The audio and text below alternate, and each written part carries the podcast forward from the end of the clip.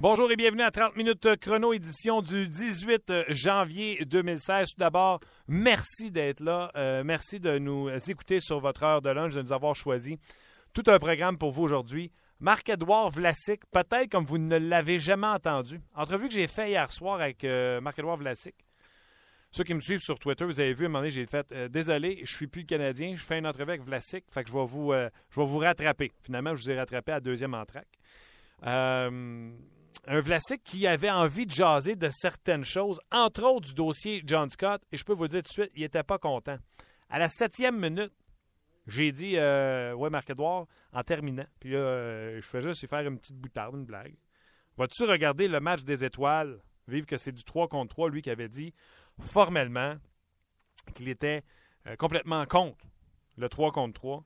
Là, j'ai voulu faire une petite blague parce qu'en fin de semaine, euh, il y a deux buts, une passe, entre autres une passe sur le but vainqueur à 3 contre 3 contre les Stars de Dallas.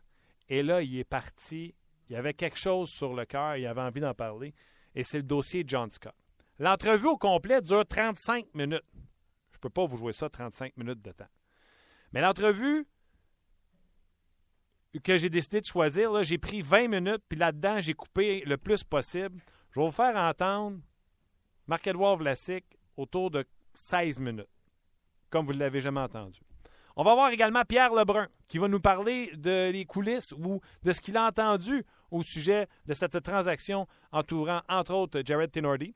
Également, euh, les Bruins qui s'amènent, donc des nouvelles sur David Krejci. Mais juste avant, oh, il a le don de mettre le feu à cette émission. C'est François Gagnon. Salut! Salut! Comment vas-tu? Es capable de l'éteindre? Non, ben, je pas aujourd'hui que je vais l'éteindre. Sais-tu pourquoi, François, je n'éteindrai pas de feu aujourd'hui? Je vais l'allumer. Parce que le Canadien, qu'on essaye d'être le plus positif au monde, tu l'as vu, ce tableau-là passer sur Twitter. Depuis le 2 décembre, le Canadien a 4 victoires, 15 défaites, une défaite en, en tir de barrage ou en prolongation, c'est celle contre Saint-Louis.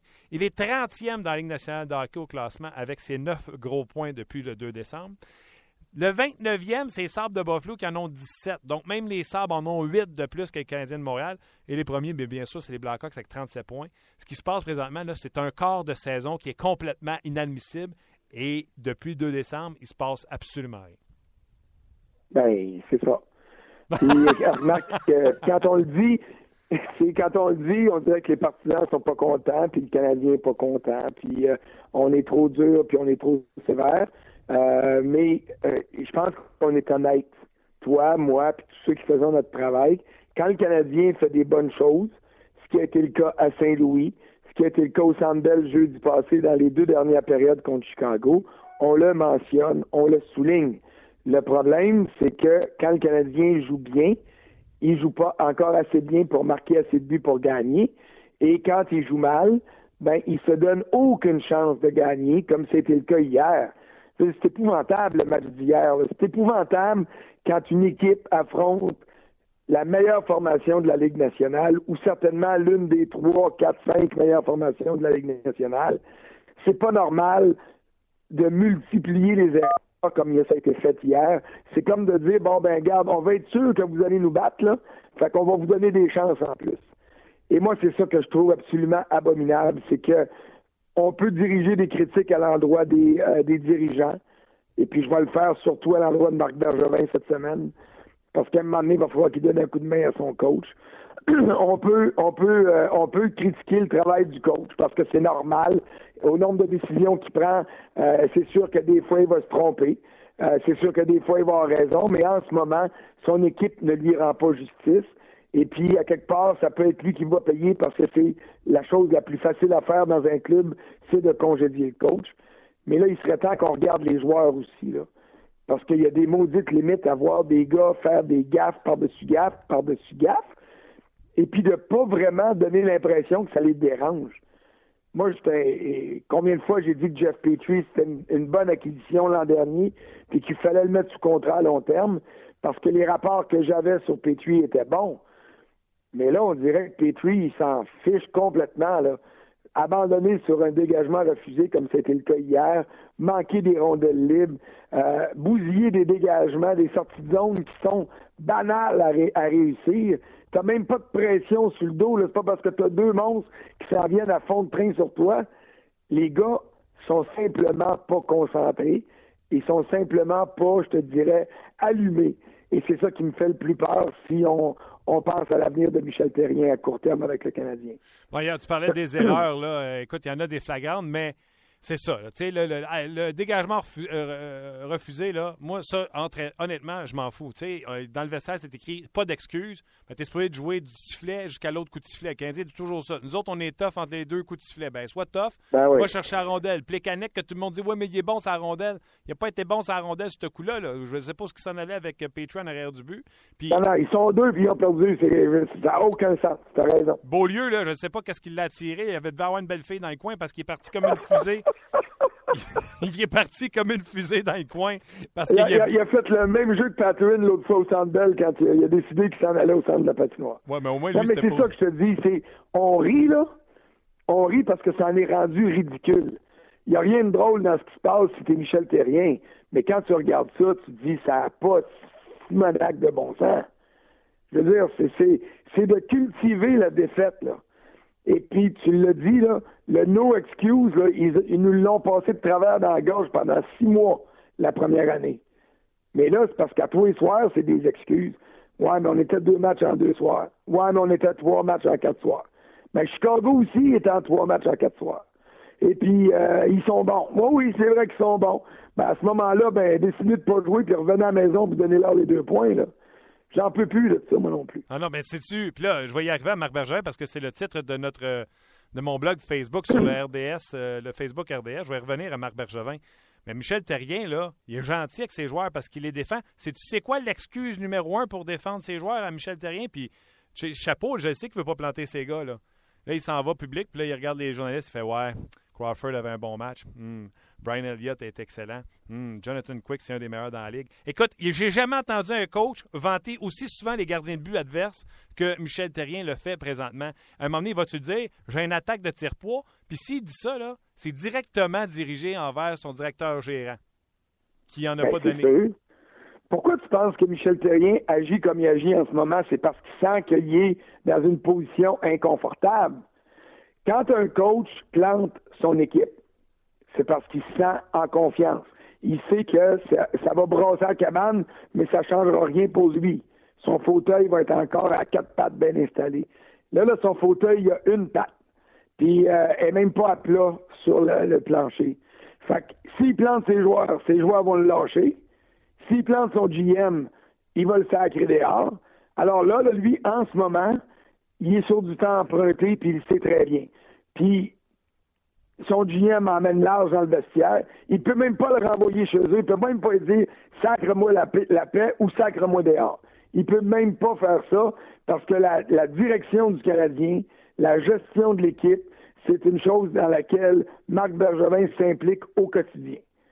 Il y a des coachs qui acceptent que le GM soit impliqué. Il y en a qui ne l'acceptent pas du tout. Moi, j'ai toujours vu Michel Terrien comme un gars qui avait besoin d'avoir le plein contrôle de son, de son vestiaire. Mais en ce moment, je suis loin d'être convaincu qu'il l'a, parce que son GM se met le nez dans ses affaires. Puis comme il perd plus souvent qu'il gagne, ben, il n'a pas le choix de dire bon, ben, OK, on fait quoi? c'est ça qui me fait beaucoup peur dans la manière de faire du Canadien de Montréal en ce moment. Dans ce qu'on appelle le day-to-day.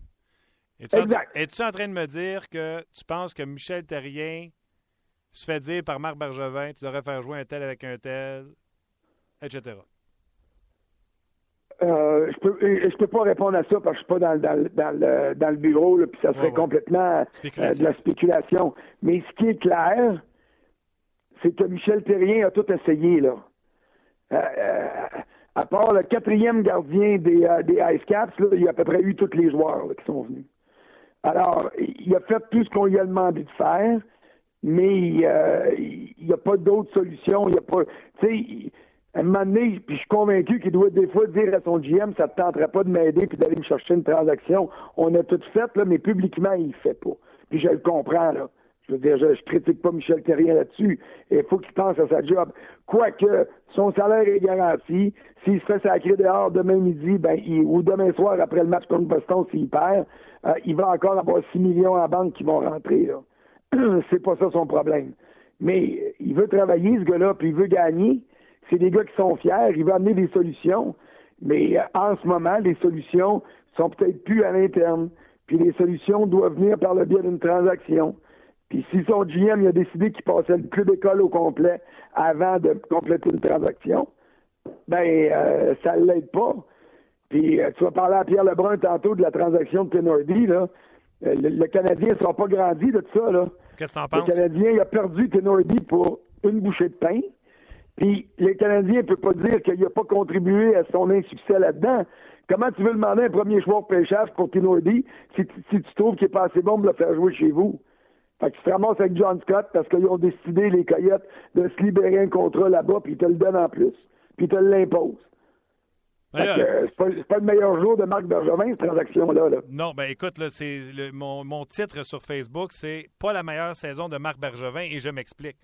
Semin et Zach Cassian, j'ai aucun problème encore aujourd'hui qu'à essayer parce que ça n'a pas rien coûté. Je suis capable de vivre avec le dire on va essayer deux droitiers, on a besoin d'attaque au droitier, ça n'a pas fonctionné. Donc, Cassian ne marche pas, se retourne de bord, va chercher Paul Barron au balotage. Encore là, c'est un bon coup, Paul Barron. Mike Condon, c'est un bon coup. Mais Ben Scrivens, quand il est allé chercher ça, c'est zéro meilleur que Tokarski. Fleischman, je l'ai traité de gomme euh, Juicy Fruit. il était bon au début, il y avait du jus, mais là, on, cherche au collet à gomme parce qu'on ne sait plus quoi faire avec parce qu'il est redevenu le Fleischman qui s'est essayé en Floride, à Anaheim, un peu partout. Là, il Bergevin additionne les erreurs et l'erreur de Tenordi, c'est pas de l'avoir donné pour des pinottes puis euh, une roulette de tape à, l'Arizona. C'est d'avoir attendu bien trop longtemps. Ben oui, en tant que directeur gérant, François, ta job, c'est de maximiser tes assets. Tes assets, c'est tes acquis, c'est ce que tu as. Si tu penses que Tenordi, dans trois ans, ne fera pas ton équipe, faut que tu l'échanges pendant qu'il y a une valeur. Tu peux pas le laisser expirer sur ton comptoir. faut que, tu avant que la banane soit noire, là, faut que tu l'aies pris une décision. Je la mange ou euh, je la passe à mon chum à, à cafétéria. Tu comprends-tu? Tu peux pas. tu peux la garder pour faire du pain aux bananes, mais ça, c'est une autre histoire. Pain aux bananes, excellent. Mais on n'a même pas eu un pain aux bananes avec euh, Jared Tenordi. Non, non, non, non, non. On a, ben, c'est-à-dire, non, on n'a pas eu un pain aux bananes. On a eu un joueur qui va faire la navette entre la Ligue nationale et la Ligue américaine parce que Barberio, à partir de demain, devrait être passé au balotage. Alors, ça, c'est une explication. Mais des gars de même, tu fais ramasser euh, au balotage n'importe quand. Alors, tu sais, dans le fond, le Tenordi, c'est un échec monumental dans le développement du joueur et aussi dans la manière dont ça s'est fini. Euh, Cashin, je suis pas d'accord avec toi. Avec l'historique de Cashin, euh, c'est pas normal que le moment où la transaction a été annoncée, que le téléphone s'est mis à sonner et dire Hey, c'est quoi le problème avec Brendan Prost? Parce que vous venez de ramasser tout un pourri, là. Puis, euh, je veux dire, les, semaines suivantes l'ont démontré. Oui, mais il Alors, savait, il savait. Ce que les journalistes savaient à Vancouver, pas normal que Marc Bergevin n'était pas au courant. Non, ça, c'est pas vrai. Alors ça, moi, je mets ça dans la colonne des erreurs. Non, c'est ben, indéniable. Je veux juste corriger. Ça, je pense que c'est pas vrai. Euh, Marc Bergevin, en plus de Cassine, il a reçu un choix de pêchage compensatoire. Exemple, si ça ne marchait pas avec Cassine, il savait très bien qu'il prenait une chance sur lui. Et l'entente qu'il avait avec Cassine, c'est tu fais faux bon. Il n'y a pas de. Tu sais, quand tu écoutes Marc Bergevin dans le point de presse, là, on avait une entente, il a traversé cette entente-là, c'était terminé. Il prenait une chance parce que tu peux pas faire un pour un dans la vie de tous les jours talent de Zach Cassim pour le talent de Brandon Prost. Le monde va dire, ouais, non, Vancouver s'est fait assommer. D'ailleurs, j'avais été écouter les points de presse à Vancouver.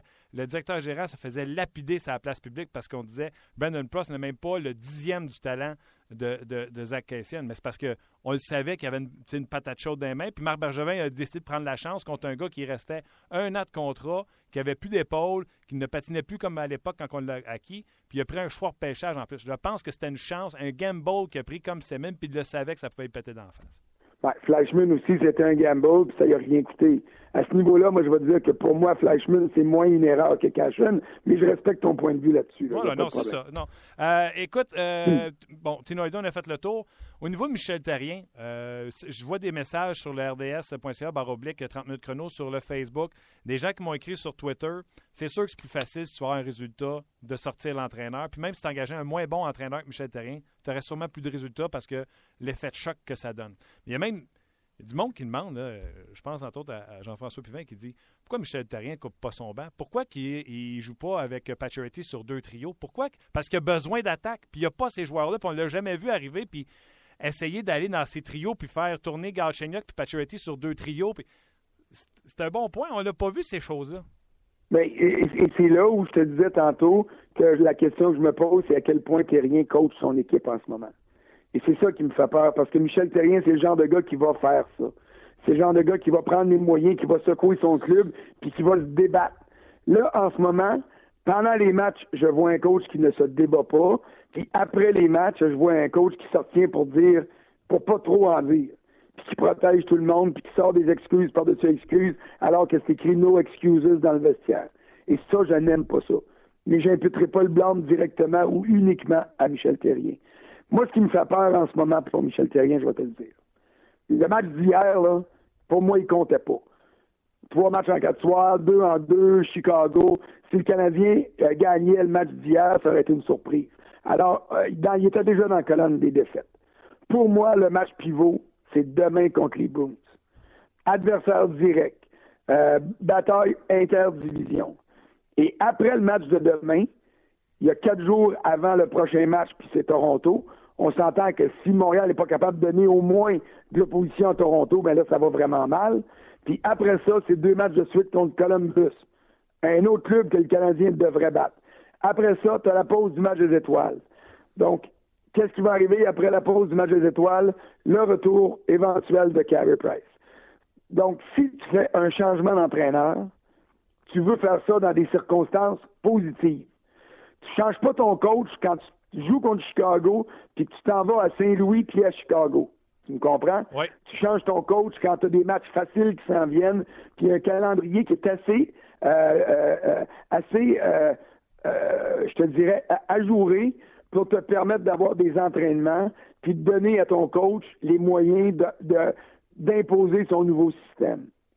Quand Michel Terrien s'est fait sacrer dehors à Pittsburgh, il était en fin de saison, il avait traversé une période difficile, il y avait eu des blessures, Sergei Gonchar était sur le point de revenir, puis c'est pas lui qui a bénéficié de tout ça, c'est euh, Dan Basma qui est arrivé, puis ils sont rendus à la Coupe Stanley. En ce moment, ce qui me fait peur, c'est que si demain soir, le Canadien ne joue pas bien, puis là, je te dis pas le résultat du match, peu importe, victoire, défaite, mais que le Canadien ne joue pas bien, les circonstances vont être très bien choisies pour permettre à Marc Bergevin d'effectuer un changement parce que ça va être Toronto samedi, Columbus lundi, mardi, la pause du match des étoiles, puis après ça, Price revient. Je continuerai à dire que ce sera un congédiement injuste, peut-être pas injustifié, mais injuste dans les circonstances, mais le boulier, le, calendrier, en ce moment, là, il n'est pas favorable à Michel Terrien il est favorable à son directeur général s'il décide de bouger. Mais laisse-moi dire que les Blues de Boston n'auront euh, pas besoin de se faire prier pour être motivés et qu'ils se sont fait humilier à Foxborough il y a deux semaines. Ben oui, puis Brad Marchand n'était pas là, puis euh, euh, Krejci n'était pas là, puis ils ont joué une game vraiment une mauvaise partie. Mais le Canadien a très bien joué ce jour-là, donc il en a profité. Là, le Canadien, quand il joue bien, il, il mine les bons moments de son match en commettant des erreurs atroces hmm. dont les autres équipes sont capables de profiter, alors que lui, le Canadien, n'est pas capable de capitaliser ces erreurs des autres. ça donne ce que ça donne. Ça donne 9 points sur une possibilité de 40. Ça, ça donne 30e sur 30 clubs dans la Ligue nationale, exactement comme tu l'as dit quand on a commencé. Et ça, c'est inacceptable. Surtout après le début de saison que le Canadien avait, quand tout le monde se pétait les bretelles, puis on était parti pour une saison de 140 points. Ben, euh, minute chose, là, on est parti pour une saison qui pourrait se finir avec le dernier match de la saison régulière, parce que comme c'est là, le Canadien est pas mal plus proche de la 12e puis de la 13e place de l'association Est que du premier rang de sa division. Ah oui, tu as raison de dire. Même les Flyers qui ont deux points de retard sur le Canadien ont trois matchs en main sur le Canadien. Puis en avant deux autres, il y a New Jersey, il y a Pittsburgh. Donc, euh, c'est pas fait pour le Canadien de Montréal. Je te dirais, François, en terminant, que tu es certainement euh, l'homme le plus hot de RDS.ca. 30 minutes chrono euh, et ton article sont les deux euh, sections les plus consultées sur notre site web au moment où on se parle. Donc, tu es l'homme de l'heure. Pour ce que ça vaut. Ça va, je te remercie. Lâche pas, on se reparle bientôt. Salut, bye. Bye bye. C'était François Gagnon. Donc, euh, je vous invite à aller voir son texte sur le rds.ca juste après 30 minutes chrono. Juste après. plusieurs commentaires sur les deux plateformes. On va y revenir assurément. Puis là, quand j'hésite comme ça, c'est parce que je viens de donner quelque chose qui a accroché mon œil. Écrivez vos noms. Il y a quelqu'un qui me dit Seriez-vous prêt à abandonner la saison pour repêcher Matthews? Non, euh, je pense pas que c'est dans l'ADN du Canadien de Montréal. Je vous rappelle qu'on parlait avec Marc-Edouard Vlasic dans quelques moments. Mais pour tout de suite, on va aller voir rejoindre Pierre Lebrun. Salut Pierre. Salut, salut, comment ça va, comment ça va? Ça va bien. Je te croyais en vacances ou en, congé, euh, à tout le moins, hier, mais j'ai vu tes tweets passer en fin de semaine sur le football et Aaron Rodgers. J'ai dit, un gars de sport, c'est un gars de sport. Moi, mes vacances, euh, ça, se passe juste l'été. Il n'y en a pas de vacances jusque-là. Il n'y en a pas, hein? Et quelle fin de semaine encore de football, hein?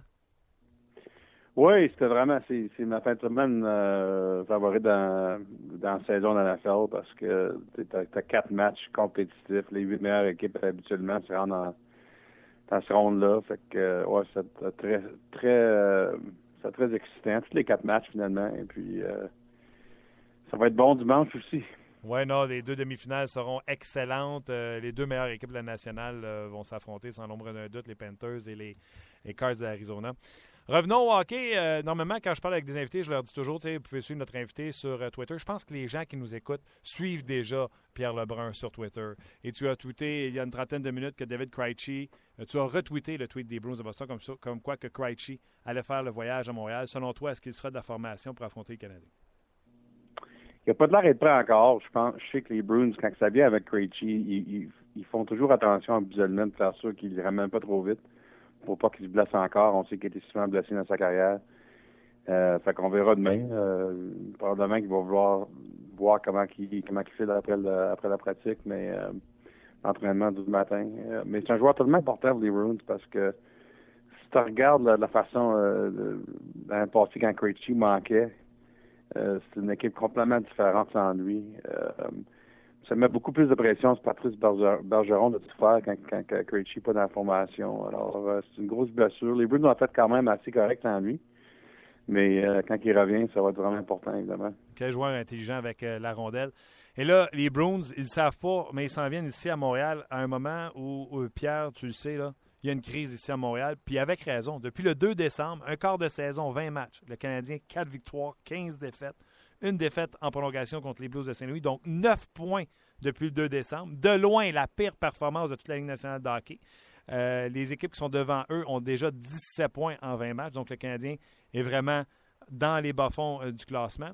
Comment tu vois ça, toi, de l'extérieur, ce qui se passe sur la glace? Parce qu'ici, à Montréal, on tente de vouloir prendre le côté Michel Terrien parce que pauvre ses joueurs, ils répondent encore à ce qu'il fait, à ce qu'il demande. 49 lancés, je pense, contre Saint-Louis, le Canadien, les joueurs répondent aux commandes de l'entraîneur. Mm-hmm. ben, on veut bien défendre Michel Terrien, mais il y a juste quatre victoires dans les 20 dernières. C'est la pire fiche du Canadien depuis 1940. Comment tu vois ça, toi, de l'extérieur?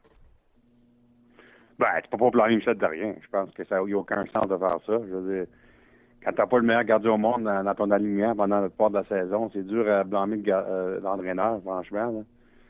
Euh, bon, ça veut pas dire, tu sais, si le Canadien manque les séries, peut-être que tu dois évaluer euh, l'entraîneur comme comme beaucoup d'autres choses après la saison, mais durant la saison, moi je trouve ça irresponsable de regarder au coach quand t'as pas Carey Price dans l'alignement, franchement.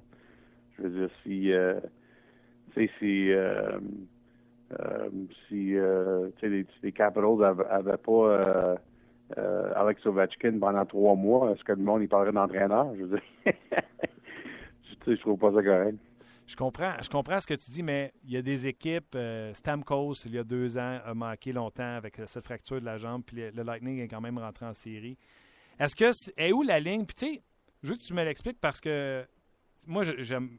Tu sais, Michel Terrien, j'ai jamais dit jusqu'à maintenant qui devait être congédié. Puis je continue à rester sur ma position. Tu sais, lyncher du monde pour lyncher du monde, je trouve ça facile parce que dans le fond, les entraîneurs, tôt ou tard, vont finir par perdre leur emploi. Mais je pense pas que c'est la faute à Michel Therrien. Sauf a où la ligne, Pierre, entre le Canadien, c'est l'équipe d'un seul joueur, Carey Price, et le Canadien mhm. est capable de faire du bon travail sans le meilleur joueur de la Ligue nationale de hockey? Ouais. Ben écoute, euh, le, gros problème le Canadien euh, revient. C'est le problème qu'ils sont pas capables de compter. Je veux dire, euh, j'étais là au match jeudi contre Chicago au Centre Bell. Le Canadien a, lancé 40 lancés à Corey Crawford. C'est vrai que Crawford a connu un gros match, mais on dirait que chaque gardien du Canadien fait, apparaître comme un, comme, un gars de trophée Vizina parce qu'on a besoin à finir. C'est pas le manque d'effort. Je veux dire, l'effort, l'effort était là en fin de semaine à Saint-Louis, à Chicago, mais bien de la misère à, finir sur les chances de marquer. Et puis ça, c'est un problème qui euh, vraiment euh, a fait mal aux Canadiens contre pas et même contre Ottawa, même si le Canadien n'a pas dit Ottawa. C'est grâce à Carey Price, mais série l'an passé au printemps, c'était le même thème. le problème de, de, de, naturellement créer de l'offensive. Et puis, écoute, Marc Bergevin le sait, le Canadien le sait, c'est à travers de, du repêchage que tu dois essayer de corriger ça, puis ça se fait pas d'un jour à l'autre. Marc Bergevin a effleuré euh, son nom. Euh, il a essayé d'aller chercher de l'attaque. On a entendu parler du nom de Justin Williams, comme quoi le Canadien était intéressé. Je ne sais pas si tu pourras confirmer ou. Euh, oui, oui, je l'ai écrit. Je l'ai écrit au mois de juillet l'année passé. Parfait. J'avais mis ça dans ma chronique. J'en ai parlé souvent. Je veux dire, le Canadien, en fait, non seulement a essayé de signer Justin Williams, je crois lui offert plus d'argent que Washington.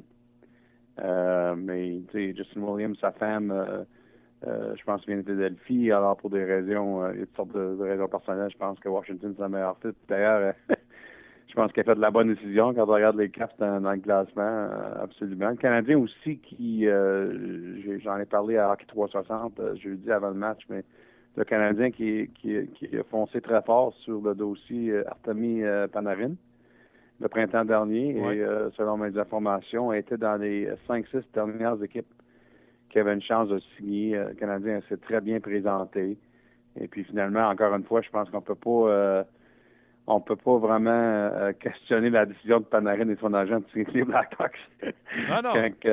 quand, les Blackhawks, tu dis que tu vas avoir une chance de commencer la saison avec Patrick Kane, je pense que le 1er mai l'année passée, Panarin a fait une bonne décision, mais c'est juste pour souligner le fait que le Canadien essaye, puis euh, je sais que le camp de Panarin a été très impressionné par la façon que le Canadien s'est présenté dans ces négociations-là.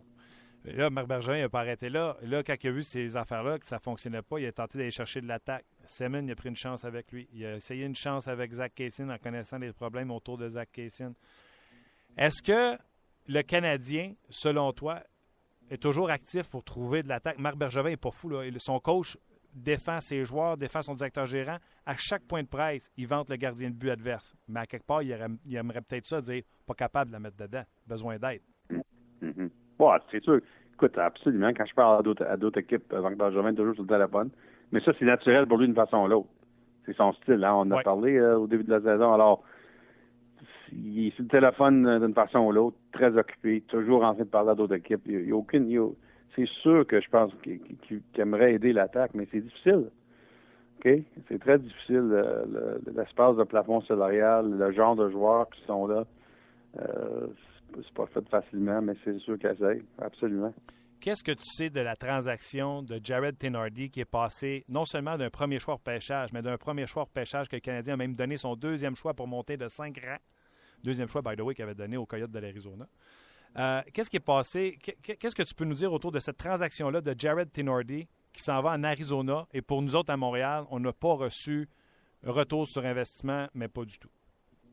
Non, euh, c'est un choix de repêchage de première ronde finalement qui a fait mal parce que ça parce que ça c'était pas un bon coup du Canadien. Que tu peux pas euh, c'est la seule chose que tu peux dire, c'est sûr. Ça va faire encore plus mal si s'il trouve une façon de devenir un joueur en, en Arizona, mais même si même s'il n'est pas capable de devenir joueur, tu as quand même pris ce joueur-là avec, ce choix-là. Alors, l'a fait mal. Toutes les équipes passent à travers de ça, même les Détroits, tu sais. Il euh, n'y a, pas, tout le monde qui a, y a pas personne qui regarde à 100% à repêchage, ça c'est sûr. Mais dans le sens pourquoi que la transaction est arrivée, évidemment, euh, euh des Coyotes, ça faisait depuis euh, le mois de septembre, octobre, qu'il y avait deux Canadiens qui avaient un intérêt, mais ils, voulaient le voir jouer. Puis ils voulaient voir comment leur saison se déroulait avant de revenir. Et puis c'est le Canadien. Ça fait longtemps que Tenority sur le marché, mais ils ont, reçu leur première offre juste une semaine avant la change pour te démontrer euh, qu'il n'y avait pas trop trop un gros marché. Euh, est-ce que tu es au courant, là, je pense, je ne suis pas certain, là, je ne vais pas avancer, mais je pense que c'est euh, ton collègue Bob McKenzie qui a dit qu'on a forcé les Canadiens à prendre John Scott si on voulait que l'Arizona prenne euh, Tenority. C'est des choses que tu peux nous confirmer? Oui, absolument. j'ai, dit ça à 360 vendredi après la transaction le Canadien devait prendre Scott. il n'y aura, pas eu de Victor Barkley dans cet échange de trois équipes. C'était le prix que Arizona a forcé le Canadien à payer. Le Canadien n'avait aucun intérêt en John Scott. Euh, je dis ça avec respect, mais, euh, mais c'est Victor Barkley que le Canadien voulait. C'est un gars que le Canadien espère peut développer dans un 6-7 euh, Francis Bouillon version moderne. Et puis, On verra. On, en parle beaucoup d'une transaction qui n'a pas beaucoup de gros noms, mais, mais à quand c'est le Canadien, c'est toujours des nouvelles. Hein? Non, c'est clair. moi, tantôt, je disais, la, faute d'avoir eu rien, entre guillemets, pour Jared Tinordi, elle revient-elle pas au directeur gérant qui lui, euh, il a Tinordi depuis trois ans et demi dans son équipe. Dans son plan, s'il voyait qu'il n'était pas pour l'utiliser, puis s'il voyait qu'il ne se développait pas comme il pensait, il n'aurait pas dû l'échanger avant pour avoir quelque chose, mettons, un an? Euh, excuse, je t'ai perdu là, tout ça, je m'excuse. C'est quoi ta question? J'expliquais, Pierre, la, responsabilité, quand tu perds un joueur comme ça qui a été premier au mm-hmm. total, entre le moment où ce que tu le repêches premier, où ce que sa valeur est à son maximum, et le moment où ce que tu l'as complètement laissé aller pour rien, il n'y a pas un endroit où Marc Bergevin, à son trois ans et demi de règne, aurait dû échanger un Jared Tenordi sans avoir peur qu'il ait explosé ailleurs, l'échanger en disant Moi, selon moi, il ne figure pas dans mes plans, je vais l'échanger pendant qu'il a encore une valeur. C'est pas la responsabilité à, Marc Bergevin? Ben, je pense que probablement qu'il espérait que finalement c'était pour débloquer cette année, puis avec un gros camp, puis etc., euh, etc. On sait que ça n'a pas arrivé, mais c'est sûr que c'est ça l'espoir, surtout qu'on voulait pas le perdre au balatage. Fait que c'était sûr qu'il aucun ne pas avoir une chance, mais écoute, on sait que ça va pas arriver. John Scott, ça va se terminer comment cette histoire-là avec le match des étoiles, selon toi? Ben, je sais que la Ligue, euh, j'ai parlé avec quelqu'un de la Ligue ce matin, et puis écoute, la Ligue continue euh, à en parler à l'interne. Euh, c'est une situation très très délicate. je pense que ça devrait se décider par la Ligue d'ici quelques jours, au, au moins par la fin de la fin de la semaine c'est une situation très unique. Écoute, il y a bien des gens qui parlent des règlements dans cette situation-là. Il n'y a pas de règlement. C'est le match des étoiles. N'y a, pas de règlement qu'un match des étoiles. Le monde invente ça toujours. alors, ce que la Ligue va faire avec ça, on verra. Euh, je pense que d'un côté, la Ligue est sensible au fait que les partisans euh, ont eu du fun avec ça, puis ils voulaient avoir John Scott dans le match des étoiles. Je pense que c'est très important pour la Ligue, ça. De l'autre côté, euh, il s'est fait rentrer dans la division Pacifique, puis il est rendu dans les mineurs dans la division Atlantique. Tu peux pas ignorer ça. Ça, ça va être intéressant comme décision. Je pense qu'il y a des opinions euh, différentes dans, dans, le sein de la Ligue là-dessus. Et puis, euh, moi, personnellement, j'espère qu'il y va parce que j'ai écrit un texte sur lui il y a quelques semaines. C'est un gars très sympathique. puis, je trouve ça, comme j'ai dit dans mon texte sur ESPN.com, je trouve ça intéressant que les bagarreurs c'est quasiment invisible dans la Ligue aujourd'hui. C'est quelque chose qui existe quasiment pas.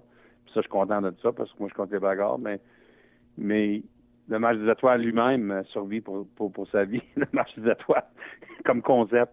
Alors, les deux s'aident un peu, hein, le bagarreur et le match des étoiles. Et puis, je trouve ça comique comme, euh, oh, comme histoire. Et puis, moi, je trouve ça correct que John Scott a pris ça comme faux cette année. Il, il comprend que le monde, ils font, ils font une joke avec lui, mais euh, comme il m'a dit il y a deux semaines, il, pense que sa carrière va être finie après cette année. Alors, pourquoi pas avoir un souvenir avec ta famille et puis tes amis et tes parents à Nashville, un souvenir incroyable que tu peux avoir du fun avec ça dans 5 ans quand t'en parles. Puis je suis d'accord avec lui. Ce sera un dossier à suivre. D'ailleurs, on n'a jamais autant parlé euh, de John Scott et du scrutin pour, euh, pour le match des étoiles. Moi, personnellement, je trouve ça un peu dommage, Pierre, parce que j'avais hâte de voir ce match des étoiles-là avec les trois contre trois, voir si on n'avait pas retrouvé une formule qui aurait intéressé plus de gens. Je ne sais pas si toi, tu avais hâte de voir ça. Non. non, je vais être à Nashville parce que j'adore la ville, mais il euh, n'y a pas rien que tu peux faire à match qui, qui, m'intéresse. La, seule chose, euh, j'ai déjà dit ça à quelqu'un dans la Ligue, puis je dis pas que c'est une solution permanente, là, mais au moins un match, euh, le, rendez-vous de 1987 à Québec entre la Russie et la Ligue je pense, c'est un des très beaux souvenirs de ma jeunesse, quand j'étais un enfant. Et puis, c'est sûr que tu peux pas récréer la guerre froide, je veux dire, ça, c'est une autre époque. Mais, compte tenu du fait que la KHL essaie tellement fort de devenir une ligue qui dépasse d'argent puis qui a des très bons joueurs en Russie, moi, je trouve ça intéressant, au moins une fois, juste une année, d'avoir les meilleurs joueurs de la, de la KHL D'ailleurs, il y en a qui sont canadiens. ouais. euh, le meilleur joueur de la KHL contre, euh, contre le meilleur de la nationale. Parce que je pense, tout à moins, surtout si tu mets de l'argent là-dedans, mais aussi, euh, euh, je pense que les joueurs de la KHL auraient beaucoup à prouver. Je pense que tu, te trouverais avec un vrai match.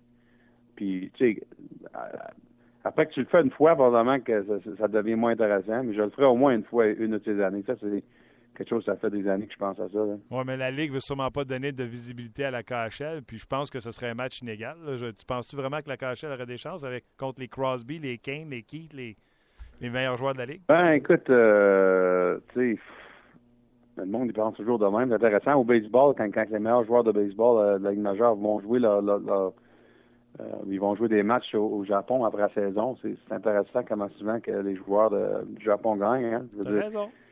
C'est intéressant des fois quand on oublie. C'est sûr que la Ligue nationale, c'est la meilleure ligue au monde, mais quand tu vas aux Olympiques, championnat mondial, tu vois beaucoup de joueurs de d'autres ligues euh, qui font très bien dans ces tournois-là. Surtout que euh, la Russie, euh, l'équipe olympique, il y a à peu près un tiers de l'équipe qui vient de la KHL. Alors, euh, en tout cas, c'est sûr que je, je mettrais mon argent avec les nationales. Oui. mais, mais comme concept, ça serait quand même assez intéressant, je pense. Pierre, un gros merci. Et écoute, on a hâte de voir ce qui va se passer par la suite pour le Canadien parce que on sent, on sent qu'il y a un état de panique autour du bleu blanc Oui, j'ai, j'ai senti ça quand, durant mon séjour à Montréal la semaine passée. Ah, j'en doute pas. écoute, on se reparle lundi prochain. Puis d'ici là, bonne finale de conférence la semaine prochaine. Parfait. OK. Merci, bye Pierre. C'était Pierre Lebrun. Énergie le matin. Salut, ici Dominique Carpin. Anaïs Favron. Et Maxime Martin. On vous attend chaque matin en semaine dès 5h30 dans Énergie le matin. Oui, avec les deux minutes du peuple de François Pérusse. Ne manquez pas Énergie le matin en semaine dès 5h30. Énergie. Bon, c'était Pierre Lebrun qui euh, nous racontait euh, ce qui s'était passé un peu dans la nationale de hockey, euh, etc. Je veux euh, maintenant vous faire entendre Marc-Edouard Vlasic. J'ai fait ça hier soir pendant le match du Canadien de Montréal, donc il a fallu que je vous rattrape. Vous qui regardiez le match canadien Blackhawks, j'ai rattrapé en deuxième euh, euh, entraque. Marc-Edouard a marqué deux buts et une passe samedi. On a, Luc a eu la bonne idée de lâcher un coup de fil à Marc-Edouard Vlasic, puis on y a parlé hier. Je pense qu'après 6-7 minutes, vous allez l'entendre. Je pose la question à Marc-Edouard en terminant. Vas-tu regarder le match des étoiles, vu que c'est du 3 contre 3? Et là, il part sur John Scott, qui l'a eu comme coéquipier. Il a une idée bien arrêtée sur le sujet. Et j'ai dit à Luc, ça avait tellement l'air de le passionner, ça avait tellement l'air de le prendre au trip je ne pouvais pas y couper. Puis j'ai décidé dans le montage de ne pas y couper. ce que j'ai fait, je vous présente un peu plus que 15 minutes d'entrevue avec Marc-Edouard Vlasic. Mais ça a duré 30 minutes. Je ne vais pas vous mettre le 30 minutes disponible, mais je vais vous en mettre 21, 22 disponibles. Je ne sais pas. Mon fil Twitter, je ne sais pas comment on va faire ça. Je ne suis pas super bon en technologie. Hein. Mais je vous fais entendre euh, Marc-Edouard Vlasic sur euh, plein de sujets dans les nationale hockey concernant les Sharks, euh, entre autres, sa performance à lui et également sur John Scott. Eh bien, on a la chance de s'entretenir avec le défenseur étoile des Sharks de San Jose, Marc-Edouard Vlasic. Salut, Marc-Edouard. Salut. M'en vas-tu? Ça va bien. Ouais, deux buts et une passe hier, deuxième étoile du match face aux Sharks de San Jose. Euh, je te dirais que je regardais ta fiche, 27 points en 40 parties. Je dirais que ça va très bien cette saison pour toi. Ah oui, personnellement, ça va super bien. Euh, 7 buts, 23 euh, points en 40 matchs, euh, c'est excellent. Puis euh, quand, quand tu attaques, euh, des bonnes choses qui arrivent. Et en ce moment, c'est ça va super bien. Gros but hier pour égaler, pour donner les devants à ton équipe mais surtout une passe en prolongation à 3 contre 3. Tu me dis la dernière fois qu'on s'est parlé que tu détestais le 3 contre 3. T'aimes-tu plus ça, là? euh, ben, quand, la, quand tu as la rondelle, oui, j'aime ça. Quand tu l'as pas, c'est, euh, c'est un peu, euh, c'est moins le fun, mais euh, je veux dire, à chaque fois que notre équipe sera en 3 contre 3, j'ai, j'ai un point. Donc, euh, je devrais aller au match des étoiles. Ouais, non, c'est ça. Ben, à trois, ça glace, à moins que le gros ça se une passe, c'est sûr de m'envoyer une. Ben, c'est sûr. C'est sûr. Euh... Mais c'est, c'est pour les fans. C'est sûr que moi, je suis encore contre à cause que rendu en série, tu joues plus 3 contre 3. Mais tu serais, tu sais, tu l'avais, euh, tu n'avais parlé de ça la dernière fois qu'on s'est parlé. Ça serait quoi pour toi la solution? Ça serait-tu la prolongation 5 contre 5 puis tu arrêterais ça à un match nul? Ou euh, comment tu verrais ça dans un monde idéal? Ah, ben, tu peux. T'as 3 contre 3. Euh, je veux dire, euh, nous autres, on s'est rendu en fusillade contre Edmonton, donc il y a beaucoup de matchs qui, qui seront en fusillade quand même. Mais euh, c'est sûr que c'est excitant pour les, spectateurs. Puis c'est sûr quand ça compte, c'est sûr que ça compte durant la saison, mais quand ça compte en série, c'est 5 contre 5, puis pour moi, ça devrait l'être. C'est 5 contre 5 en, en prolongation durant la saison. Il y aura beaucoup, beaucoup de matchs qui se rendraient en fusillade. Donc, c'est un, moyen de, de mettre un petit peu de d'excitation dans, euh, dans la Ligue nationale durant la saison. C'est clair. Mais euh, perso, toi, tu laisserais-tu des matchs nuls ou tu laisserais aller ça en, en fusillade? Euh, moi, fusillade, c'est fun pour les spectateurs. Mais pour Macédoine? Pour moi, pour moi, un match nul, parce que j'aime en. OK. C'est pour ça. Ben, J'irai avec match nul parce que juste j'ai juste euh, j'ai juste tiré une fois en fusillade dans ma carrière. Ah ouais? T'avais-tu marqué? Non, j'ai manqué. Euh, C'était sur, sur euh, Turco. Mais euh, j'étais allé parce qu'on était rendu en 15e ronde. Donc euh, c'est rare, ça arrive, ça. Ouais, mais là, t'es hot. Moi, si j'étais coach, je t'enverrais d'un, d'un premier. Non, non. Même, même si je suis hot, tout euh, le reste de l'année, j'irai pas en fusillade. Oh non? Non. T'as, t'as Euh, déjà dit au coach, je veux pas y aller? Non, non, j'ai pas dit au coach. Je, je commence à connaître l'hockey pour savoir que il y a d'autres gars avant moi. OK, c'est bon. Écoute, euh, vous êtes sur une bonne séquence euh, présentement, puis euh, tu sais, on avait parlé, ça aussi la dernière fois qu'on s'est parlé, les difficultés que vous aviez à domicile. Là, euh, vous avez perdu euh, deux matchs sur euh, trois matchs sur quatre à domicile sur le présent voyage autour du jour de l'an. Et là, vous avez donné une rince au livre de Toronto 7-0. Et depuis ce temps-là, vous avez accumulé cinq victoires de suite. As-tu senti qu'il y a eu un déclic ce soir-là contre les Leafs ou après la, la deuxième défaite face aux Red Wings de Détroit? Est-ce un moment où vous avez senti qu'il y a quelque chose qui se passait avec votre équipe? Ben, le match contre euh, les Red Wings, on a super bien joué. On a eu euh, beaucoup de tirs, beaucoup de, de chances à marquer et euh, ça n'a pas fonctionné pour nous autres. Euh, on a frappé quelques poteaux. Puis là, deux jours plus tard, contre les Leafs, on en score sept. On voulait-tu en garder pour Détroit? Oui, mais des fois ça arrive. Puis euh, ça a juste cliqué comme ça. Euh, changement de ligne, peut-être, être, euh, être pointu à la maison, tirer plus. Tous ces aspects-là ont fait que depuis le match contre Détroit, on score des buts à la maison. Euh, on joue de la même manière qu'on jouait sur la route. Sur la route, on n'a aucun problème à scorer des buts. Puis en ce moment, c'est la même chose à la maison. Non, c'est fou. Après ça, vous êtes allé sur la route en planté neuf contre les Flames et les Jets de Winnipeg, Oui. qui ont vraiment Deux besoin de victoire. Deux équipes, dans le fond, euh, Calgary est une des équipes les plus euh, les plus hautes à maison. Puis euh, jouer un back-to-back à Winnipeg le lendemain, une des l'édifices le plus dur à gagner. Tu sais. Puis on a scoré neuf buts. Puis on a amené ça à la maison. Puis c'est ça l'aspect. Tu tirer plus, être moins fancy. Puis ça marche, ça marche pour nous autres en ce moment. Le match de samedi euh, où tu as marqué euh, deux buts une passe, vous avez gagné en prolongation. C'était quand même contre les Stars de Dallas. On fait abstraction des, Blackhawks là, qui en ont gagné 10 de suite euh, en date euh, en date de samedi. C'était l'équipe de l'heure dans la nationale de hockey. C'est-tu un measure stick pour l'équipe? C'est toujours pour les équipes en arrière d'eux autres. Quand tu regardes les, les équipes devant toi, quand tu joues Dallas, Saint-Louis, Chicago, LA, c'est tout, toujours comme ça. Puis euh, hier, on tu sais, c'est un match très serré, très rapide, avec une des meilleures équipes offensivement. Puis euh, dans la nou- nouvelle Ligue nationale, il faut avoir des victoires. Puis euh, même si même si tu mènes 3-0, 2-1 ou eux autres, ils mènent 2-0, 3-0, faut que tu trouves un moyen de gagner. Puis hier, euh, on a scoré 3-2. Tout de suite après, ils ont scoré 3-3, mais on, on a continué à pousser, pousser, puis on a gagné. C'est ça que ça prend. Puis surtout contre les meilleures équipes, ça dans le vestiaire. Puis c'est sûr, on se sent bien en ce moment avec 5 victoires de suite. Tu as sûrement joué toute la soirée contre le duo de Ben et, et Séguin. Euh, Ouais. est-ce que c'est, c'est sûr- c'est-tu selon toi un des meilleurs duos dans la ligue? Euh, oui, c'est sûr. Euh, c'est pour, ben, c'est pour ça qu'ils sont 2-3 d'un, d'un pointeur. Euh, début du match, c'était avec Leakin. Puis euh, les deux premières périodes, ça allait moins bien pour eux autres.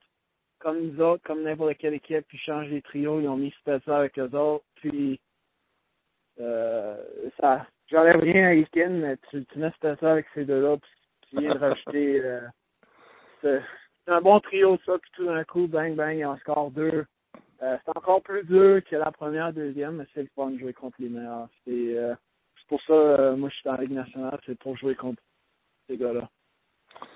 Parle-moi de. Ouais, puis garde, écoute, je pense qu'à chaque année, ceux qui regardent pas beaucoup de hockey s'étonnent des fois de voir à quel point tu as de la considération dans le monde du hockey, mais moi, vraiment, quand on regarde ta fiche, de la façon que tu joues, tu étouffes toutes les attaques des équipes adverses. C'est certainement un des meilleurs défenseurs dans le.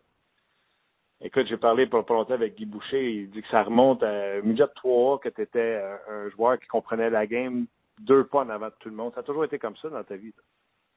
Ah, toujours. J'étais toujours comme ça. euh, toujours le même euh, le même gars, le même joueur dans, euh, dans le midget, dans le junior. Euh, c'est pour ça que j'ai presque été euh, coupé pour euh, pour faire le midget 3 avec Guy Boucher parce que j'étais pas flashy, je sortais pas beaucoup, mais je faisais tout comme il faut. Euh, puis il en parle aujourd'hui encore, mais il est très fier de m'avoir pris. Euh, J'étais comme ça dans le junior, même dans les nationales aussi. Mais à chaque année, je trouve que mon jeu s'améliore, mon jeu défensif, mon jeu offensif. Euh, de faire la nationale, c'est dur, mais d'être un joueur élite à chaque année, de rester dans la nationale, c'est encore plus dur. Donc c'est pour ça que je m'améliore à chaque année. Je sais pas si tu entends encore sa voix, mais moi, je l'entends quand il parle de toi. Le mot que tu dis tout le temps, c'est outstanding. Outstanding. Ah, ben, c'est- lui, puis j'ai beaucoup de coachs, lui, Patrick, mais c'est sûr que euh, Guy Boucher a beaucoup d'influence sur ma carrière. Digit au junior, puis tout ce que j'ai appris avec lui, l'intelligence, euh, l'intelligence du hockey, des systèmes, euh, à l'âge de 15 ans. À l'âge de 15 ans, euh, j'y en dois beaucoup. Euh, C'est tout à, à ton honneur d'avoir euh, ramassé ça comme une éponge. En terminant, tu as 23 points. C'est ta fiche de l'an passé. Euh, tu avais 23 points l'an passé en 70 matchs. Ta meilleure saison en carrière, euh, c'est 36 points. On s'entend-tu pour dire qu'on va mettre un vieux 2 sur tu vas réaliser ta meilleure saison en, carrière au niveau de l'attaque? Oui. Euh, ben, sais, dans le hockey, tu connais des hauts et des bas. J'espère que je connais, je, je vais connaître plus de hauts que de bas pour le reste de la saison. Mais euh, oui, je devrais, je vise le 40. Puis euh, je devrais dépasser le 36, c'est sûr. En terminant, dis-moi la vérité. 3 contre 3, nouvelle formule de- du match des étoiles, vas-tu la regarder? Ben, ça dépend qu'est-ce que la Ligue nationale, ça dépend qu'est-ce que la Ligue nationale va faire avec John Scott. Pourquoi? si, si, s'il va, je vais écouter le match. S'il va pas, j'écouterai pas le match. Pourquoi? Parce que ta C'est- façon de prendre position sur ce qui se passe présentement? Ben, c'est, c'est pas ça. Premièrement, il devrait y aller, peu importe, euh, peu importe. Il a été voté par les spectateurs, donc il devrait honorer leur système puis envoyer Scott au jeu. Mais ça serait intéressant de voir John Scott 3 contre 3 contre les meilleurs. Sais, c'est, c'est honnêtement un des meilleurs gars dans le vestiaire, un des plus drôles. C'est sûr qu'il y a beaucoup de joueurs qui devraient y aller à sa place. Mais j'aimerais tellement ça le voir. Qu'est-ce qu'il va faire, comment... euh, Juste, juste le voir 3 contre 3. Je serais intéressé de regarder ça. Mais moi, je vais être en vacances. Mais s'il n'est pas là, euh, honnêtement, je ne regarderai pas. Si, s'il est là, je vais l'écouter. C'est sûr.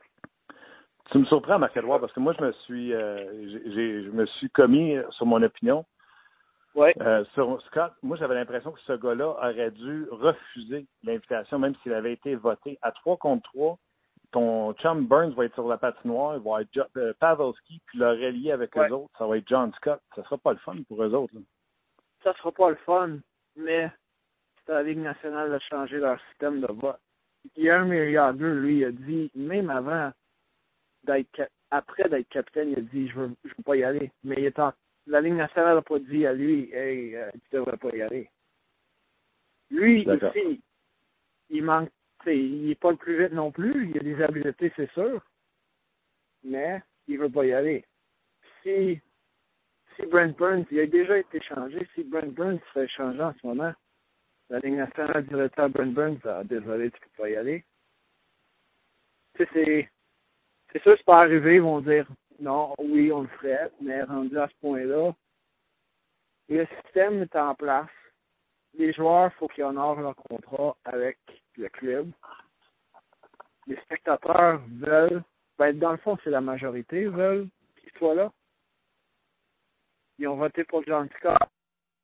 Pourquoi? Ouais. C'est comme dire aux spectateurs, votez, mais dans le fond, on a la dernière décision. Ça sert à quoi de laisser les partisans voter? Ouais, je comprends ton point. Il y, a deux, il y a deux côtés à regarder ça. Mais, euh, c'est rire de John Scott une deuxième fois, je trouve ça pas drôle. C'est sûr, c'est pas le meilleur joueur, mais c'est quand même un être humain. Tu sais, ils ont ri de lui en le votant dans, les- dans le match des étoiles. Mhm. Puis là, en l'envoyant au bout du monde, dans le fond, on rit de lui encore. Tu sais, c'est.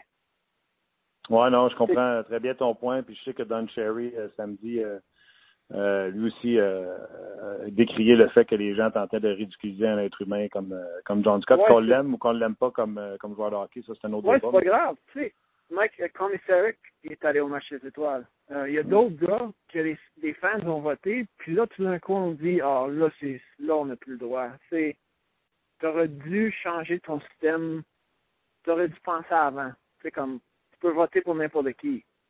Si ça serait moi, ils diront-tu, on veut pas que tu ailles. Tu sais, c'est, il a été Non, toi je pense pas toi je pense pas qu'on dirait ça. Je pense qu'on veut que tu sois des Non. matchs comme ça, comme la Coupe du Monde, comme les Olympiques. ils ont voté pour lui. C'est le gars qui a eu le plus de votes. Donc, pour moi, il devrait quand même y aller comme capitaine de la division Pacifique. Puis ils disent au Coyote, ben, tu l'as échangé, tant pis, l'année prochaine, tu sais. Mhm. Là, ils ont une patate chaude des mains, puis là, tout le monde ça passe. La Ligue, les Coyotes, là.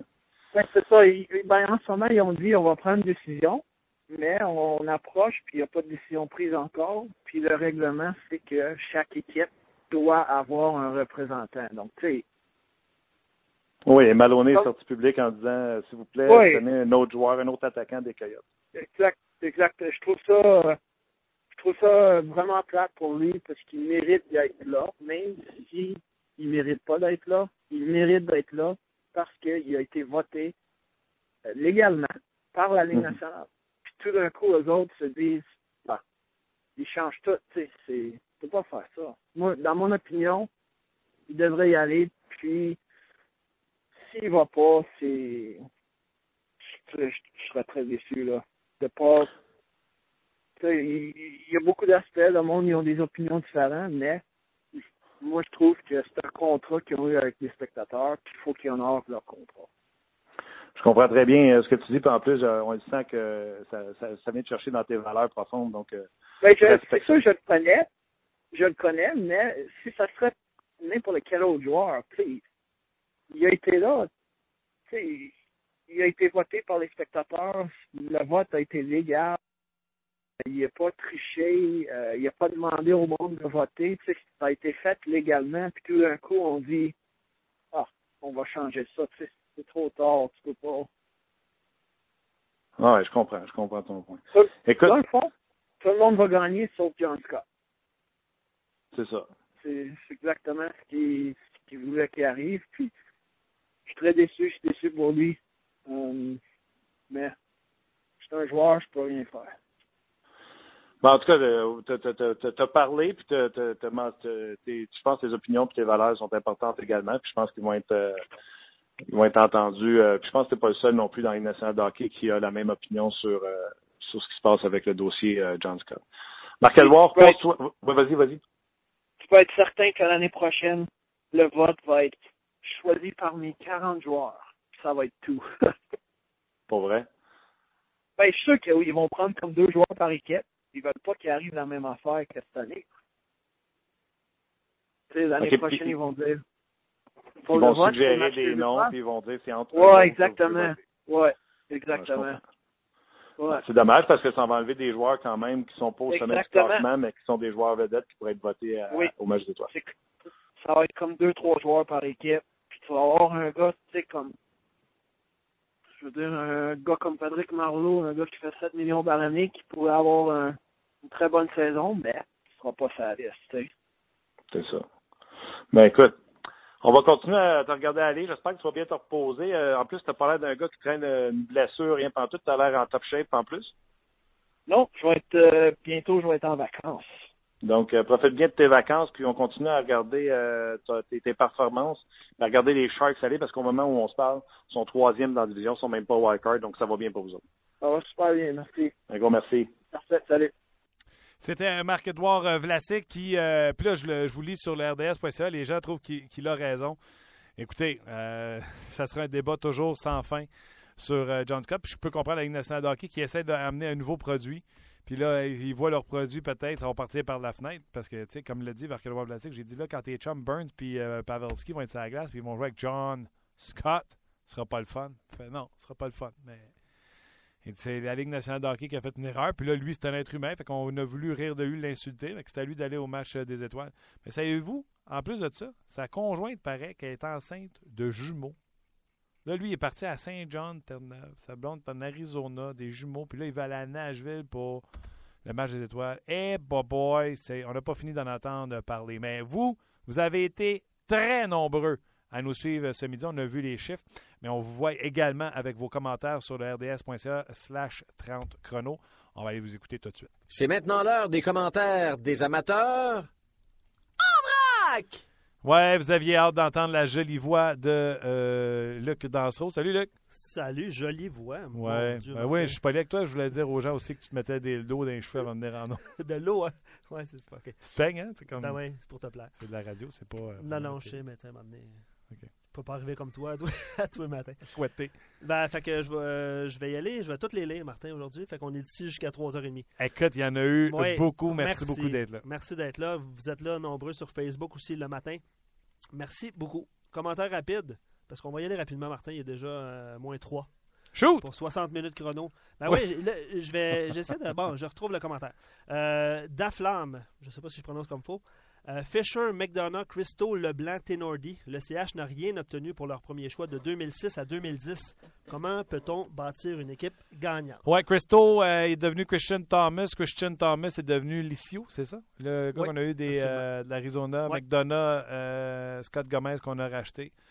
Absolument raison. Puis t'en as sept choix par année. Fait que t'en as pas, euh, tu peux pas te tromper avec euh, 14. euh, fait que le Canadien, c'est pour ça que c'est peu profond. Puis qu'en attaque, on n'a pas de joueur extraordinaire en offensive qui s'en vient. Tu te souviens-tu de Aftin quand on a repêché Oui. ça? On a dit, hey, ça, ça va être la ré- réinvention Un du grand, un grand droitier. russe.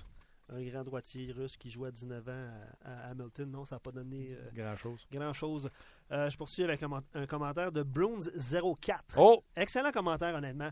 Euh, oui, Bergevin n'a pas une grosse année, mais il a le mérite de ne pas paniquer et garder son plan de match. Si votre club, j'imagine qu'il parle Ouais, du Canadien. du Canadien, est à la même place dans deux ans, ce sera une, une autre histoire.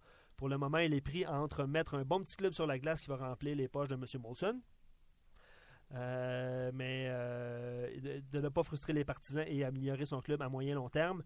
Le, job- d'un DG se mesure sur 4-5 ans et puis c'est là. On est dans la quatrième année, fait que ça se passe là euh, présentement pour euh, Marc Bergevin. Puis tu sais, vous avez remarqué, hein, je ne l'ai pas, en, guillemets, lynché là, avec mon commentaire sur Facebook. J'ai juste dit, pas sa meilleure cette année. Euh, je continue à penser qu'il est parmi les meilleurs parce qu'il a fait des bons coups pour améliorer cette équipe-là.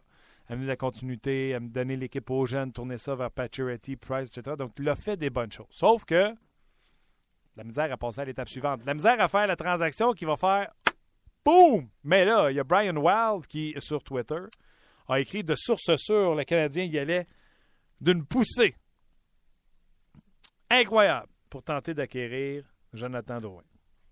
On verra ce que ça va donner. Rumeur sur Twitter. Autre commentaire. Oui, Rock and Hawk. Rock and roll. Euh, un très long commentaire. Je vais résumer, je vais passer les points. là. C'est sûr, Cassian, Semin, Fleischman. Euh, lui, il parle surtout, puis je, retiens ce commentaire-là, du cas de Galchenyuk, qui, qui est aussi une mauvaise gestion. Euh, on le fait jouer à l'aile, on fait jouer au centre. C'est des commentaires qui sont revenus. Puis il donne la comparaison entre Barkov et Bjugstad, pardon. Si c'était ces espoirs-là ont commencé à jouer à l'aile, ils n'ont pas changé de position, interchangé de position. Ce que je, ce que je retiens de ce commentaire-là.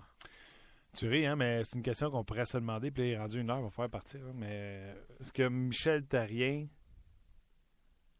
est bon pour donner confiance aux jeunes joueurs? Ça pourrait être ça mon sujet demain.